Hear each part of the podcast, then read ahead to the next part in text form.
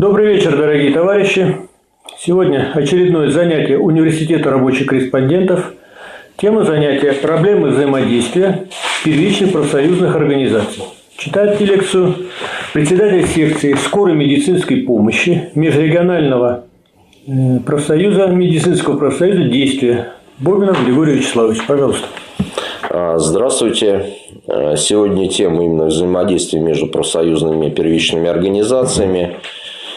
И так как я представляю межрегиональный профсоюз работников здравоохранения действия, то, соответственно, э, есть о чем рассказать, э, потому что наш профсоюз, он и называется межрегиональный, потому что он присутствует во многих регионах нашей страны, но по сути он уже является именно общероссийским. Э, критерий такой, что чтобы стать общероссийским, надо, чтобы было представительство больше, чем в половине регионов нашей страны. На данный момент мы представляем профсоюз в 62 регионах.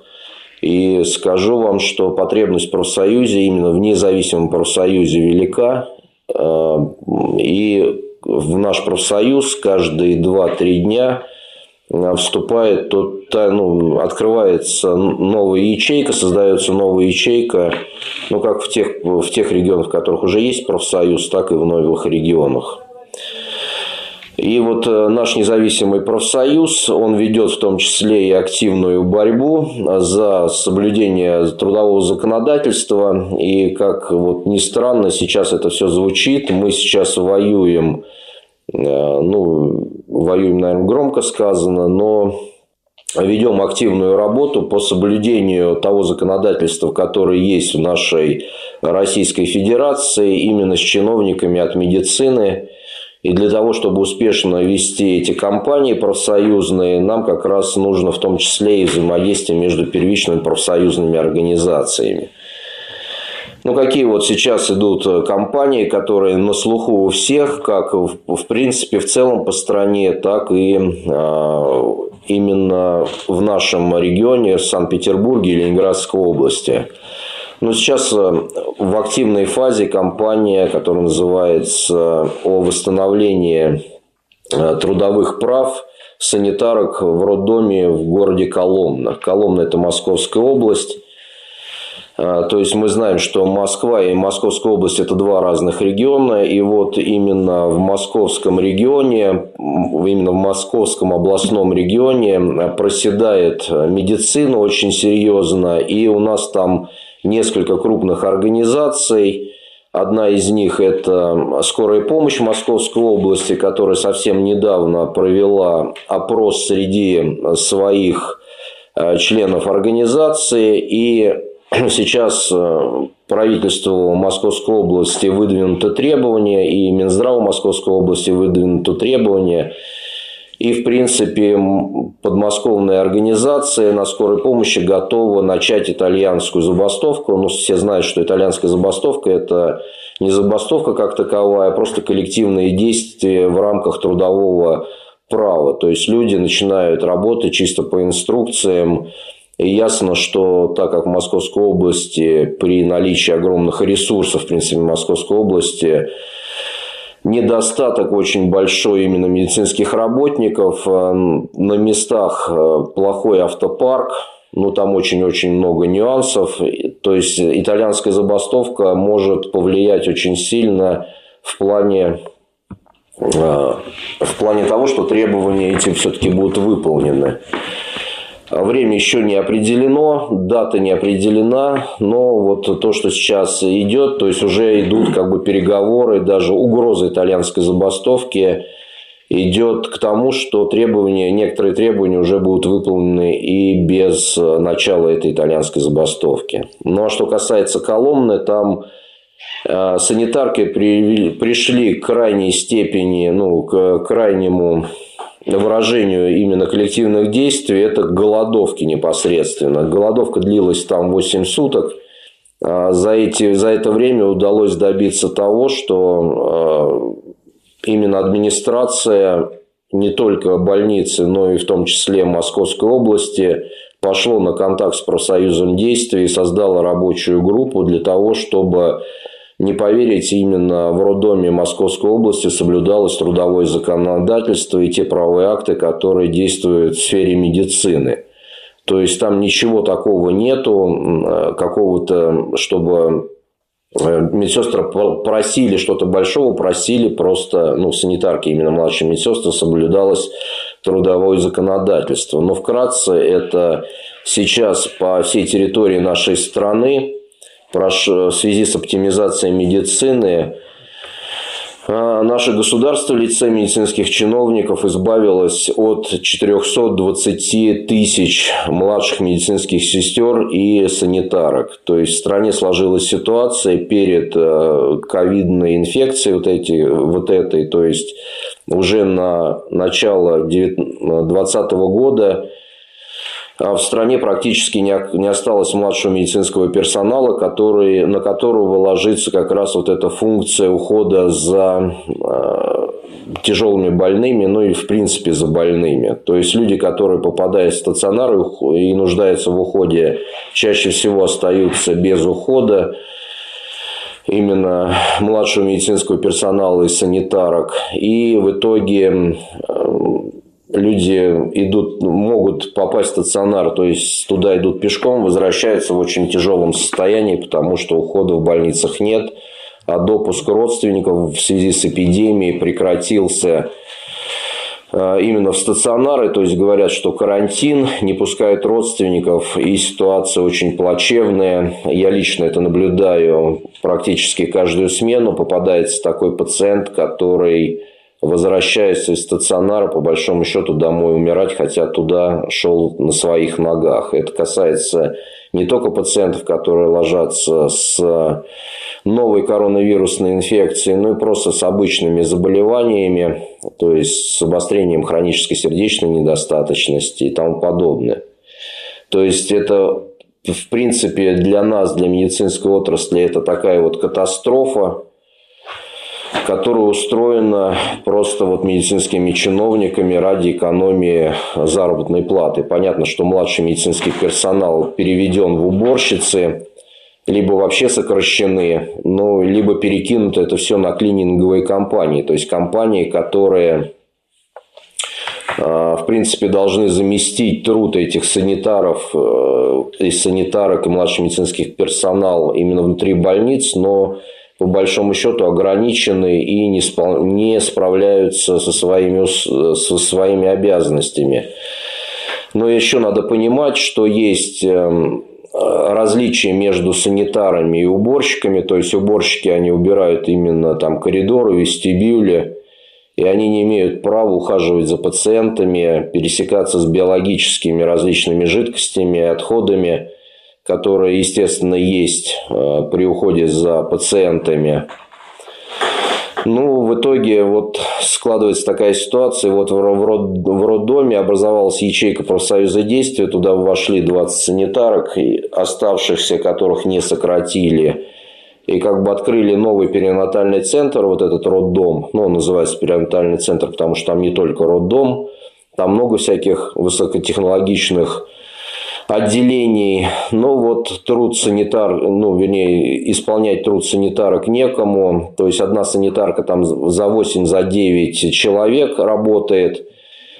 Ну, и пытались что-то сделать самостоятельно, без профсоюза это не получалось. Ну, и вот э, профсоюз вмешался, и сейчас, как бы после 8 дней голодовки, еще раз повторюсь, правительство Ленинградской области, непосредственно администрация больницы села за стол переговоров, ну и голодовка была как раз именно тем, с тем призывом, что ну давайте хотя бы сядем за стол переговоров. То есть не то, что вот исполните то-то вот в те-то сроки. Нет, просто сесть за стол переговоров, чтобы э, наметить тот план по исправлению ситуации, который сложился именно в роддоме. До этого за два года в Кузбассе была подобная же голодовка. А, там именно то также сокращали медицинский персонал, также сокращали младших медицинских сестер и санитарок. А, ситуация была под копирку. После нескольких дней голодовок на них вышел прокурор Кузбасса генеральной, ну и выяснилось, что действительно администрация больницы нарушает законодательство. Ну, тогда как раз и было взаимодействие между первичными профсоюзными организациями, то есть эм, именно коллективные действия тех санитарок поддержал весь профсоюз, но он был тогда меньше в 4 раза, но и тогда этого хватило нашей, в том числе информационной поддержки, чтобы сдвинуть ситуацию с мертвой точки. На тот момент даже санитарки были все уволены по сокращению штатов, но наш профсоюз в итоге восстановил всех тех, кто остался бороться, кто остался в составе профсоюза, и они были в дальнейшем, ну, на это ушло год, но они были восстановлены все в прежние должности. То есть профсоюз это смог. А, то же самое творится и в Коломне, и за профсоюзом будет победа, потому что на данный момент, еще раз повторюсь, как, как ни странно, профсоюз сейчас не ставит ничего сверх того, что гарантирует именно законодательство Российской Федерации, то буржуазное законодательство, которое есть на данный момент. Ничего сверх мы сейчас не просим. Соблюдайте хотя бы то, те законы, которые вы прописываете. А затем сейчас, возможно, у вас на слуху именно ситуация в Башкирии, это в Ишимбае – где фельдшеры и водители скорой помощи объявили коллективные действия, то есть в виде итальянской забастовки. Но опять же, это работа по правилам после того, как с ними не идут на контакт именно властные структуры. То есть сейчас основное требование это опять то же самое, это сесть за стол переговоров. Для того, чтобы соблюсти законодательство Российской Федерации в плане обеспечения именно города Ишимбая бесплатной, доступной скорой медицинской помощи. То есть там город, э, население города и района 95 тысяч, положено по нормативам от 9 до 10 бригад скорой медицинской помощи.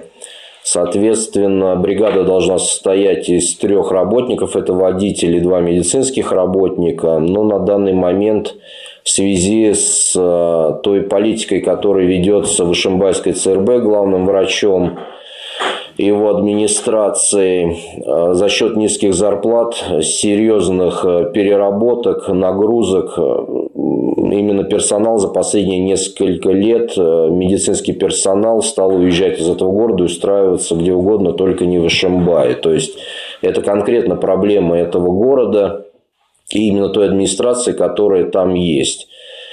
И все э, в связи с оптимизацией медицины, в принципе, в стране, но это все затрагивает в том числе и Башкирию. А, на данный момент в городе от 4 до 5 бригад. А, это, это мало, то есть это в два раза меньше. Но еще вот что касается оптимизации, то есть сокращение различных медицинских учреждений – ну, допустим, в городе могут просто аннулировать роддом, либо родильное отделение, аннулировать, допустим, инфекционное отделение, травматологию, допустим, ограничить только приемом в э, в поликлинике. А вот эти вот стационары, которые были, пусть небольшие, но обеспечивающие тот населенный пункт, который есть, перевести в другой, э, в другой район, может быть, даже через район. В связи с этим вот эти пациенты, которые возникали там с острой травмой, с острым животом, беременные, э, те бригады скорой помощи, которые остались, э, должны были э, эвакуировать, то есть транс, вот именно санитарной эвакуацией заниматься достаточно отдаленные населенные пункты. То есть, э, непосредственно Ишимбая касается это, когда им надо госпитализировать Уфу или еще куда-то, может в один конец бригада уехать на 180 километров. То есть, туда-обратно 360 и для них бы стало нормой, например, кататься по 1000 километров за смену. Ну, чтобы сравнить, э, вот здесь, в Санкт-Петербурге, уже 200 километров считается, как бы, о, вот это сегодня наездили, а там тысячи километров. Причем машины не самые хорошие, это «Газели» и «УАЗики». То есть, если вот человека просто посадить в УАЗик и, ну, или там в «Газель» и проехать тысячу километров, это просто не хватит никакого здоровья при работе там сутки через двое, сутки через сутки. Даже не выполняя никакие обязанности, просто ехать вот в этом автомобиле тысячи километров. Ну и, соответственно, когда машины вот эти уезжают для какой-то даже ну, госпитализации из города, то на месте в этом городе Ишимбай оставалось вместо 9-10 машин бригад скорой помощи, оставалось одна-две бригады. И эти две бригады просто не справляются с той нагрузкой, которая, ну, она плановой нагрузкой, ничего такого до эпидемии. Ну и когда случилась эпидемия, соответственно, медицина Ишимбая э, не готова была, э, в принципе, к этой эпидемии, когда нагрузка на все структуры именно медицины возросли многократно. Ну и вся эта медицина, соответственно, посыпалась. Вот. Но это все касается, понятно, что и не только работников скорой помощи, это и касается и участковой службы, и это мы даже чувствуем здесь, как бы в Санкт-Петербурге, где пять медицинских институтов, и не хватает именно э, в пике не хватает именно медицинских кадров для ликвидации тех последствий, которые есть при эпидемии. Ну, это, а в городах, в которых вообще все тяжело с медицинскими кадрами, так совсем плохо. И вот медицинские сотрудники именно скорой медицинской помощи, вы сами понимаете, что, э, ну не сами понимаете, я вам сообщаю, что в нашем профсоюзе большая часть э, нашего профсоюза как раз и составляют работники скорой медицинской помощи. И это из теории понятно. Почему? Потому что скорая помощь, в отличие от других э, коллективов, организована уже побригадно, посменно. То есть мы, в принципе, уже сами по себе организованные в какие-то коллективы, которые нетрудно превратить в том числе и в профсоюзные организации. На втором месте в небольшом количестве у нас э, медицинские работники именно психоневрологических диспансеров. Ну, там тоже понятно, почему. Потому что тоже, как бы, если не чувствуешь плечо товарища, ну, своего коллеги, то тяжело в таких заведениях что-то а, без поддержки делать. Ну и, соответственно, мы организованы бригады. И вот в Ишимбае организовалась первичная профсоюзная организация, которая решила все-таки начать коллективные действия. Там не все было сразу готово для ведения коллективных действий. Когда они начали коллективные действия просто с объявления своих требований, против них а, сразу обрушилась на них, э, так сказать, медицинская общественность в лице медицинских чиновников высших эшелонов власти этой Башкирии, ну и, в принципе, подключил, подключилось сразу телевидение и все остальное. И здесь, естественно, без взаимодействия внутри профсоюза не обошлось, и мы стали сразу же помогать этим ребятам а, именно информационно. Почему у нас в медицине информационно это самая главная составляющая? Потому что именно мы отличаемся от рабочих коллективов тем, что мы не можем экономически как-то воздействовать на ну, на власть, на, то, на, то же, на медицинских чиновников любого подразделения у нас нет экономических рычагов никаких. И здесь, конечно, возникает естественный вопрос, вообще, в принципе, для кого медицина существует. И сейчас мы в профсоюзе поставили момент именно работу с рабочими коллективами, ну, именно той местности, которые есть, в котором идут коллективные действия той или, той или иной первичной организации. То есть, понятно, ну, я надеюсь, что всем понятно, что именно медики, они существуют, и медицинские организации существуют для населения. Население нуждается в медицинской помощи, в бесплатной, доступной, качественной. И на данный момент э, во многих, ну, в стране складывается такая ситуация, что э, именно те люди, которые возглавляют медицину, именно качество медицинской помощи, доступность их волнует поскольку постольку, потому что именно э, именно качественные показатели в том числе не входят в их э, в оценку их работы. Ну вот у нас это примерно с 2013 года существует эта система, когда качество оказания медицинской помощи для чиновников не важно. Вот. Ну, раз не важно, то, соответственно, за столько лет это превратилось в то, что на это практически на данный момент не обращают внимания. Вот мы до лекции разговаривали э, с Виктором Ивановичем. И вот я ставлю в пример, что у нас, э, допустим, если чиновник какой-то не исполняет какое-то предписание или что-то еще не исполняет, ему назначают какой-то минимальный штраф – но я считаю, 5 тысяч – это вообще ничто для сейчас для организации, на которой наложен штраф. Ну, а мы, как профсоюз, будем тягаться и бодаться за вот это нарушение от двух до шести месяцев. Конечно, мы это все отобьем, но это занимает очень много сил, ресурсов, времени. Вот. Ну и в целом это ну, какое-то одно нарушение ну, в целом на ситуацию катастрофичную в медицинской среде именно в этом регионе, ну, там области, районе никак не повлияет, ну, в целом. Вот. А, ну и непосредственно вот в этом же Ишимбае продолжу эту тему, что мы сейчас, а, именно наша информационная политика, мы развиваем это таким образом, что те наши уже более 140 ячеек, которые есть первичных профсоюзных организаций, они так или иначе сразу же подключаются к любой информационной кампании. И вот это помогло очень сильно в Коломне и помогает сейчас в Ишимбае. Э, то есть, э, через буквально неделю, ну, через неделю после начала голодовки – о наших действиях знали все в России, но минимум заинтересованные э, лица, которые в том числе, на которые мы опираемся. Не секрет, что а, именно профсоюз действия – это организация, которая ну, собирается именно по профессиональному признаку, это принадлежность к медицине, то есть у нас именно мы работники здравоохранения, там туда входят не только медики, например, водители скорой помощи, еще какой-то обслуживающий персонал – но туда входят э, люди, которые приходят э, в том числе из каких-то партий, то есть по профессиональному признаку мы медики, но вот партии, которые представлены в нашем профсоюзе, это и «Справедливая Россия», это и КПРФ, это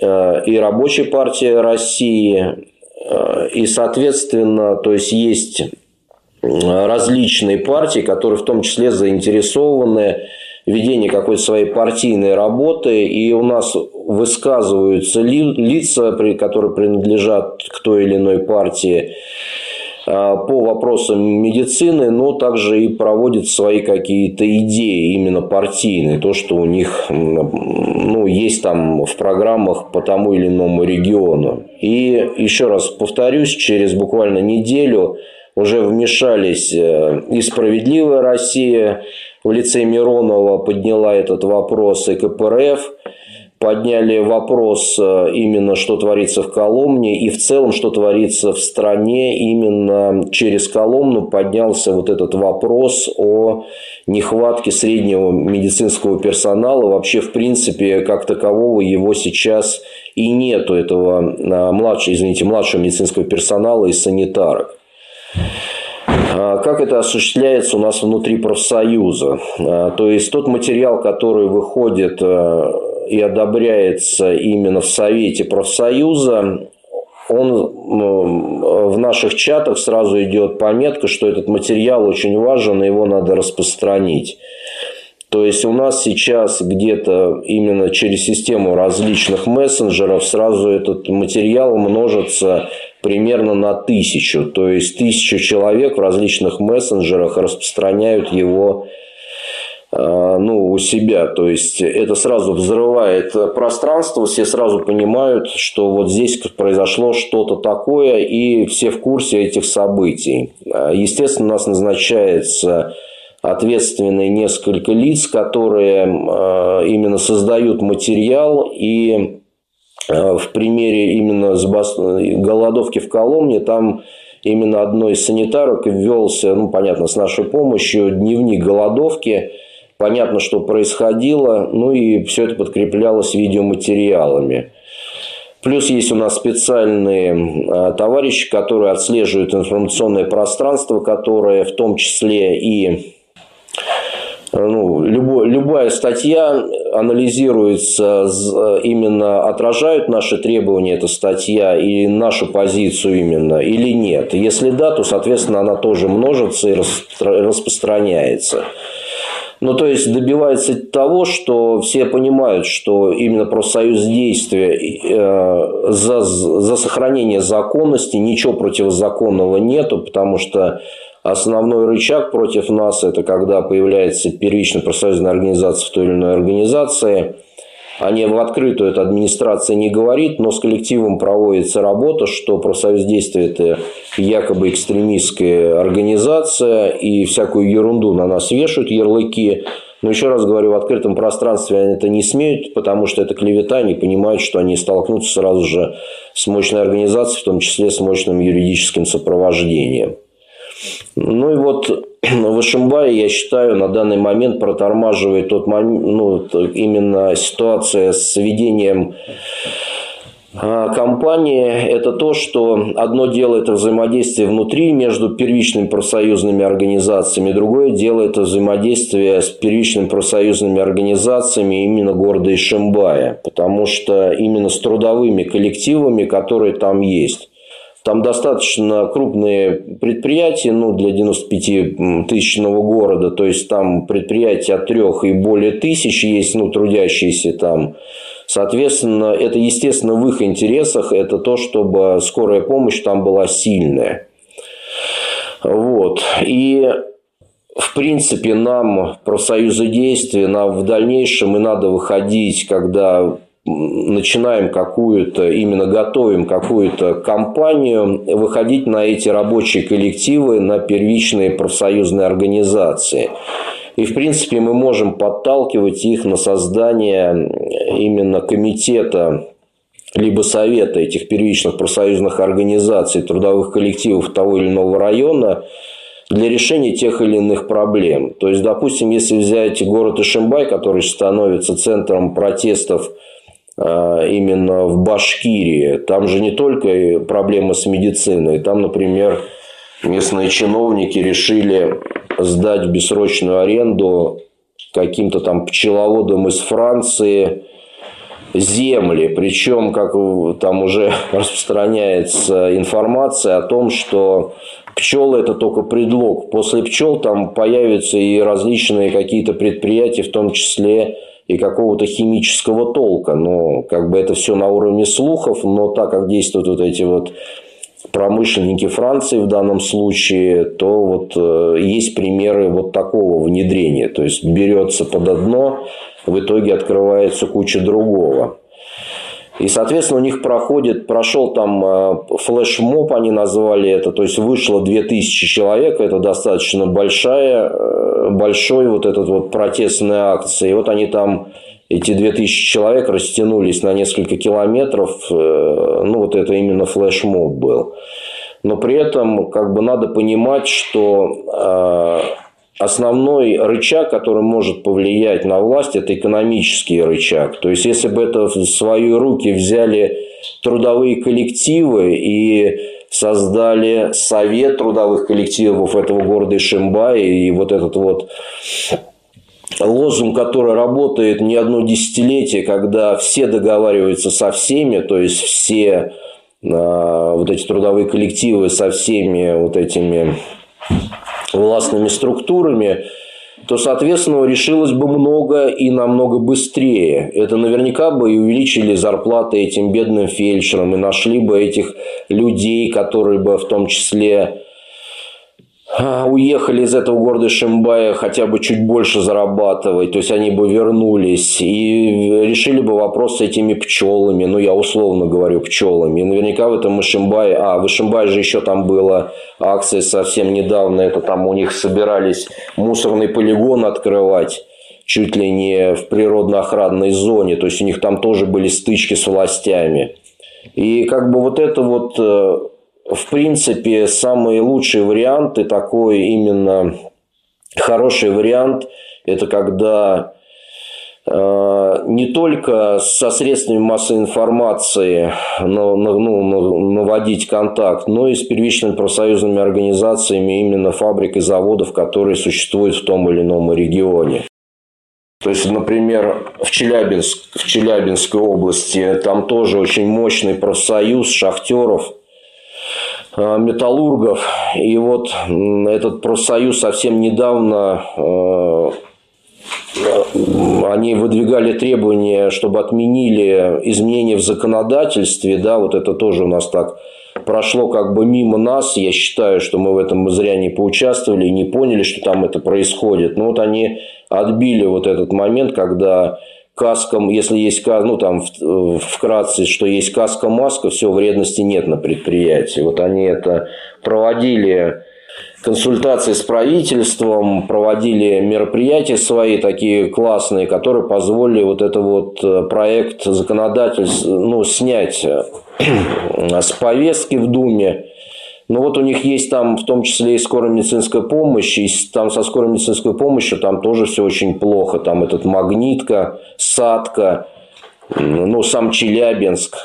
В принципе, металлурги могли бы взять под крыло эти организации при взаимодействии. Но там единственное, что в Садке у нас есть свой профсоюз, в Магнитке там есть медицинский профсоюз независимый, но не профсоюза действия. Но неважно. Главное, что там есть рабочие, которым нужна именно медицинская помощь.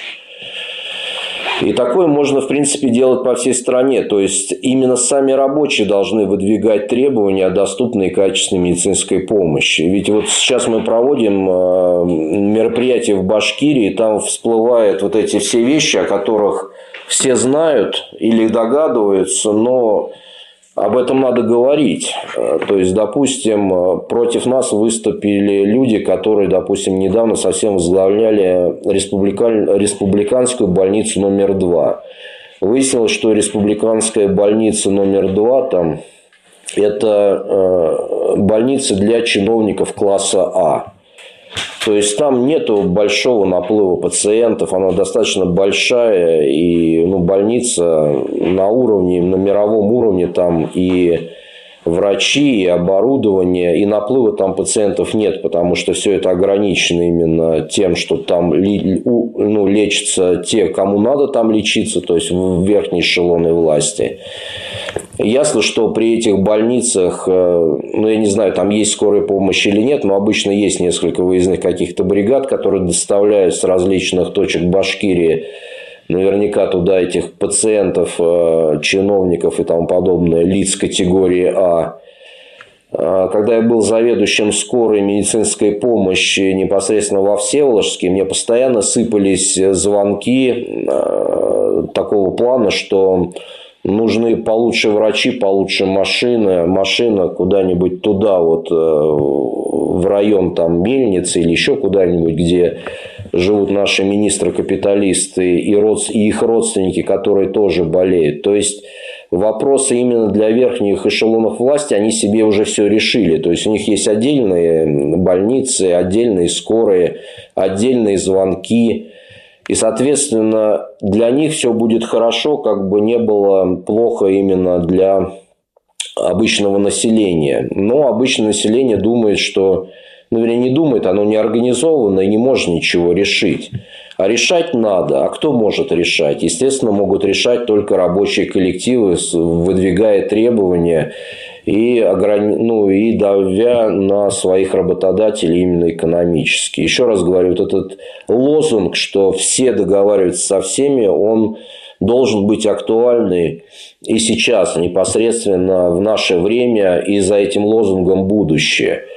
То есть, в принципе, ситуацию в Ишимбае можно было бы решить буквально за неделю, если бы этим занялись именно рабочие, организованные рабочие коллективы. Что касается Ленинградской области, Санкт-Петербурга, то есть ну, у нас тут такая же ситуация, то есть мы создали первичную, о, не первичную, а территориальную профсоюзную организацию города Санкт-Петербурга, достаточно сильные товарищи с, э, собрались, и вот у нас сейчас идет борьба за восстановление нашего активиста в 78-й поликлинике, это медицинская сестра операционная э, Антонова Екатерина Дмитриевна, вот она обратилась, ну, как бы она стала членом нашего профсоюза, она добросовестный работник, и добросовестного работника невозможно, ну, именно законными способами уволить, тем более, если за ним стоит профсоюз.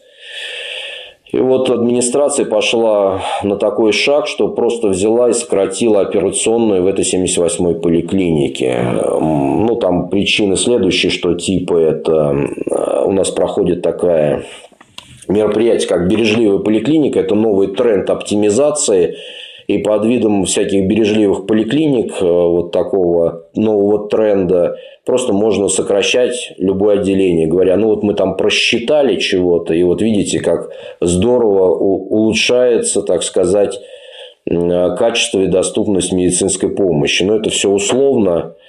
И вот мы как бы сейчас просто доказываем э, комитету э, райздраву этого района Фрунзенского просто, что, во-первых, вы уволили сотрудника по сокращению неправильно, мы восстановим, а мы восстановим этого работника и своего активиста. Во-вторых, ну, как бы вопрос, очень большой вопрос о том, нужно ли было вообще сокращать и аннулировать операционную в этой поликлинике. То есть мы понимаем, что сейчас в стационар практически не попасть, различные мелкие операции, почему их не делать в, в поликлинике, почему надо сокращать, непонятно. То есть мы, вернее, нам понятно, но общий момент мы просто наш профсоюз доказывает, что вы нарушаете законы, предписания, различные вот эти вот медицинские документы, которые у нас есть, и ухудшаете качество обслуживания медицинской помощи. Опять же, на кого нам опереться? Но единственный вариант – это опираться, опять же, на трудовые коллективы, которые есть в этом Вафрунзенском районе. И сами эти рабочие, и работники, и их э, э, члены их семей обслуживаются, соответственно, в этой поликлинике. И я думаю, с рабочими коллективами решился бы этот вопрос лучше. То есть, если есть и кто-то смотрит из Фрунзенского района, из профсоюзов, из коллективов. Если есть кто-то из трудовых коллективов, пожалуйста, обращайтесь ко мне. То есть, мои координаты есть везде. Я Бойна Григорий Вячеславович, мой телефон 8962-700-5396. Звоните мне, как бы... Вопросов надо много решать во всем Санкт-Петербурге, в том числе через организацию вот таких вот э, комитетов, советов, рабочих комитетов – я думаю, мы быстрее будем решать в том числе и вопрос обеспечения качественной доступной медицинской помощи. В Ленинградской области то же самое, то есть боролись с нашими активистами, сократили целиком эндоскопическое отделение, сократили целиком зуботехническую лабораторию. То есть это были такие подразделения, которые нужны, в том числе эндоскопическое отделение. Чем оно отличается? Ну, было эндоскопическое отделение, сделали эндоскопический кабинет. Но Всеволожский район – это самый густонаселенный район в Российской Федерации. И вот лишают его именно отделения, когда потребность в эндоскопии очень великая, ну, большая, в том числе при оказании не плановой, именно экстренной помощи, когда от квалификации именно от состава этого отделения, той бригады, которая участвует в операции. Им зависит жизнь пациента, когда надо найти и обезвредить кровотечение, например. Вот этого как бы лишились э, жители Всеволожского района, этого отделения, просто потому что главный врач такой Шипачев просто решил избавиться от добросовестного сотрудника, нашего активиста профсоюза, это Владимир Геннадий Петрович, и сократил целиком отделение. Ну и возвращаясь к основной теме, я еще раз подчеркиваю, что мы непосредственно между нашими первичными профсоюзными организациями внутри профсоюза взаимодействуем. И понятно, что внутри профсоюза нам это сделать легко, у нас единоначалие – как бы все решает совет и все остальные поддерживают. Мы действуем в рамках устава нашего профсоюза. Но наше будущее именно для того, чтобы успешно вести кампании профсоюзные, это взаимодействие с трудовыми коллективами и с первичными профсоюзами, первичными профсоюзными организациями, которые есть на в том или ином районе, области, регионе. Ну, вот о чем я сейчас рассказал. То есть, мы вот этот компонент как бы на поверхности, но мы его на данный момент плохо используем. Но опять же, одно дело медицина, а по той же Башкирии мы видим, что именно проблем накопилось много, видите, и свалка мусорная, и какие-то французы лезут с непонятными намерениями в, природно, в природно-охранную зону. Получается, что эти комитеты, которые должны возникать так или иначе в каждой республике, в каждом регионе, они как раз на них и будет вот эта задача решать не только медицинские проблемы, с которыми, понятно, по роду своей деятельности я сталкиваюсь. Что по времени? Спасибо.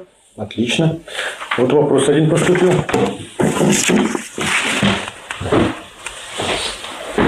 Каковы факторы успешной борьбы медиков в Пензе? Как успешно? А, да, это очень правильный вопрос. В Пензе факторы были следующие. Первый – это, естественно, огромный коллектив. То есть, сама по себе скорая Пенза – это, э, ну, это областной центр пензенский, понятно, что Пенза обслуживает не только сам город, но и ближайшие районы. Коллектив там 2000 человек – попало это все в острую фазу, то есть там была острая фаза, применили новые положения оплаты труда, при котором и так низкие зарплаты снизились еще на значимую на тот момент цифру и стали просто неприемлемые для выживания. То есть, по большому счету, к минимальной оплате труда там это все снизилось. Учитывая, что люди работали почти многие на две ставки, в бригадах по одному, ну, произошел взрыв, и успех был следующий. Первый – это большой коллектив, сразу же буквально за три месяца туда в профсоюз влилось больше половины. Второе – это они сразу, под, они сразу поняли, что им не понять именно, ну, не организоваться без помощи профсоюза, именно уже который проводил какие-то мероприятия. Это оказался мой профсоюз действия. Туда сразу же приехали люди, которые объяснили, что нужно делать. То есть сразу организовались профсоюз, сразу же выдвинули требования – требования эти были удовлетворены частично и повышена зарплата для определенной категории сотрудников. Это повлияло на то, что в профсоюз влилось сразу же очень много. То есть там из ячейки в 30-40 человек образовалась сразу первичная профсоюзная организация в 1000 человек. А, а, четвертый момент – это то, что сразу, сразу же стала вестись широкая информационная кампания, потому что ну, наше дело правое, все было понятно, что количество, опять же, те же, все, все та же самые причины, количество бригад для населения маленькое, а, машины был, автопарк плохой, кадры утекают из-за низких зарплат, всем все было понятно, что за нами правда, но об этом знали сразу все, то есть э, компания велась таким образом, что был открыт ресурс, подслушано у медиков Пензы, и все-все, что касалось профсоюза, с нашей точки зрения, нужное, сразу же появлялось в открытом доступе. Ну, опять же, со средствами массовой информации были специальные люди, которые э, умеют, ну, и знают, чего говорить на камеру. Но они сразу же открылись, эти люди. Это были как раз те же заводилы, которые говорили с э, персоналом, э, ну, вернее, с, с первичкой, с сотрудниками. То есть, это были медбратья Бородин и Кузнецов, которые просто, ну, ну, такие люди. Они взяли на себя это и поволокли. И в том числе и общались с прессой беспрестанно. Поддержка профсоюза, это я сказал. А поддержка в том числе, ну там у нас и юридическая есть составляющая, экономическая составляющая. Нас поддержал КТР в том числе, профсоюз. Но основная сила – это, естественно, большое, большое количество сотрудников, то есть больше 50, то есть ячейков, тысячи человек. Ну и вот итальянку, которую они объявили, угроза итальянки, итальянка, ну, то есть, вот эти люди, которые, ну, понимаете, то есть, э, правительство Пензенской области поняло, что люди умеют организовывать коллективные действия, организовывают и за этим не стоят. Но еще я много раз это рассказывал, повторюсь и здесь, когда в течение трех месяцев велись переговоры за коллективный договор, то есть там э, сначала был разговор об дорожной карте, то есть у нас нет такого понятия в трудовых Трудовом кодексе Российской Федерации как дорожная карта, есть именно коллективный договор, и вот за основу был взят коллективный договор, который здесь написал непосредственно в Санкт-Петербурге, в том числе и я этот писал коллективный договор. Они туда внесли все свои требования, которые добились с помощью итальянской забастовки. И когда уже э, пришло время в декабре месяце подписывать этот э, коллективный договор, то администрация Пензы, то есть э, принесли свой другой совершенно коллективный договор на, пен, ну, на подпись, и когда это увидели наши активисты, они сказали, все, мы завтра начинаем итальянскую забастовку. Но те знают, что те уже проводили итальянскую забастовку, они за словом в карман не полезут. И они действительно проведут это, подписали тот коллективный договор, который, о котором, ну, который обсуждался три месяца, по большому счету, просто администрация затягивала этот переговорный процесс.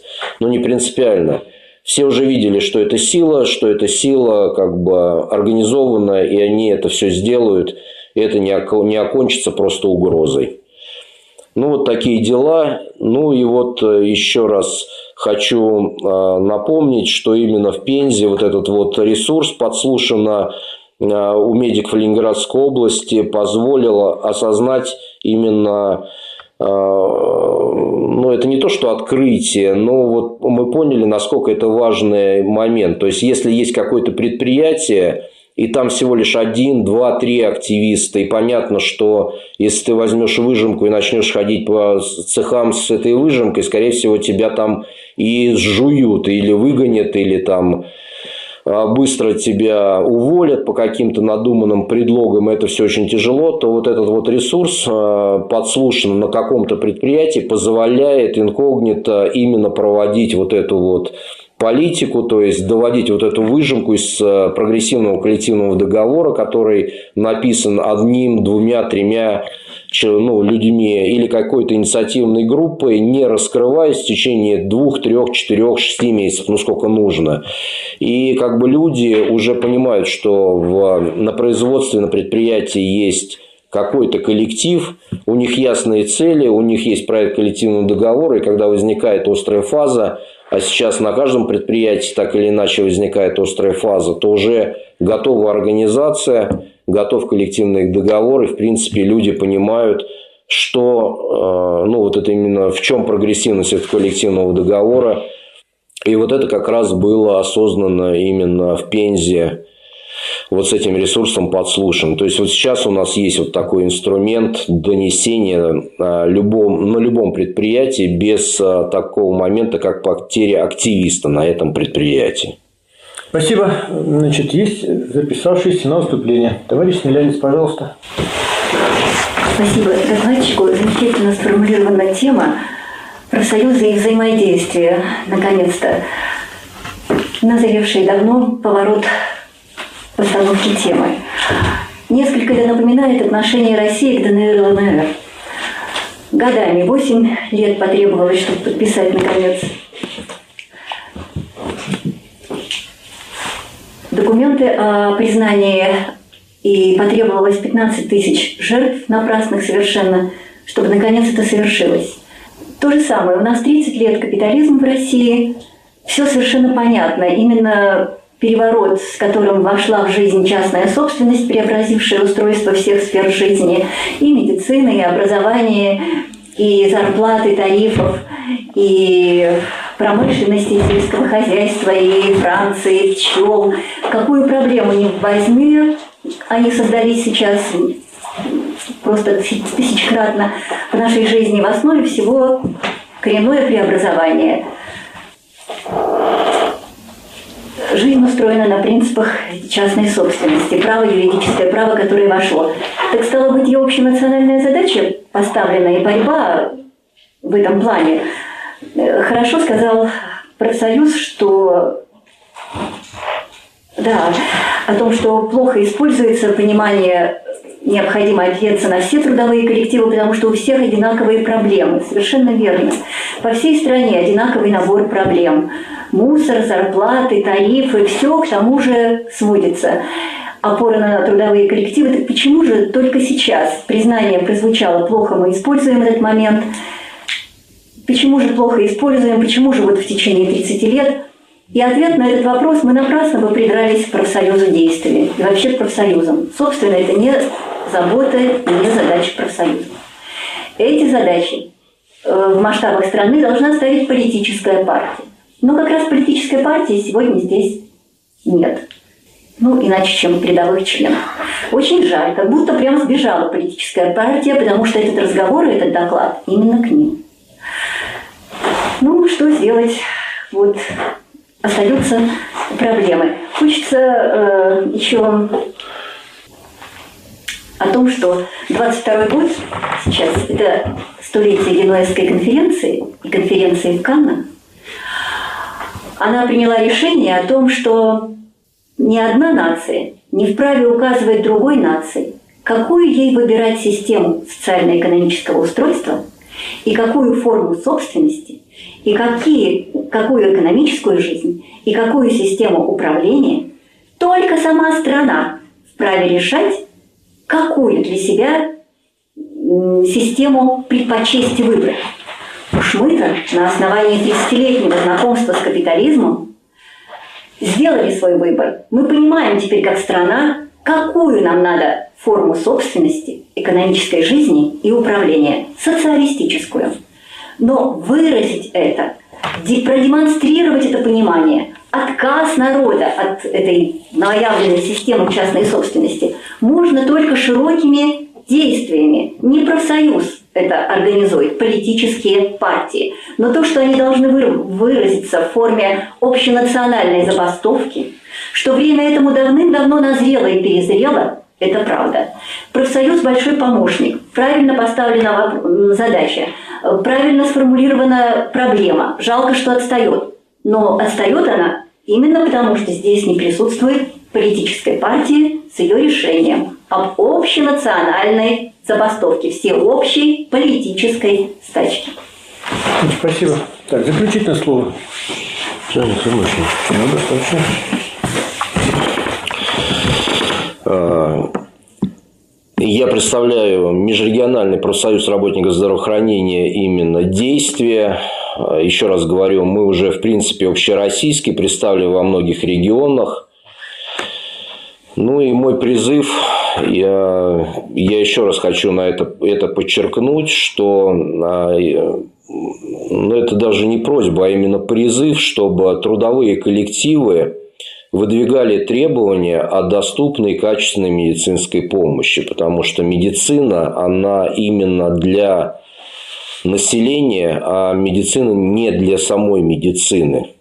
Поэтому выдвигайте такие требования, чтобы эти требования были слышны, иначе мы в ближайшее время останемся вообще без доступной и качественной медицинской помощи, а главное бесплатной. Спасибо, Григорий Вячеславович.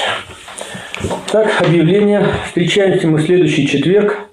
Тема лекции «Что делать Чернышевского и современность». Лекцию читает профессор Казенов Александр Сергеевич.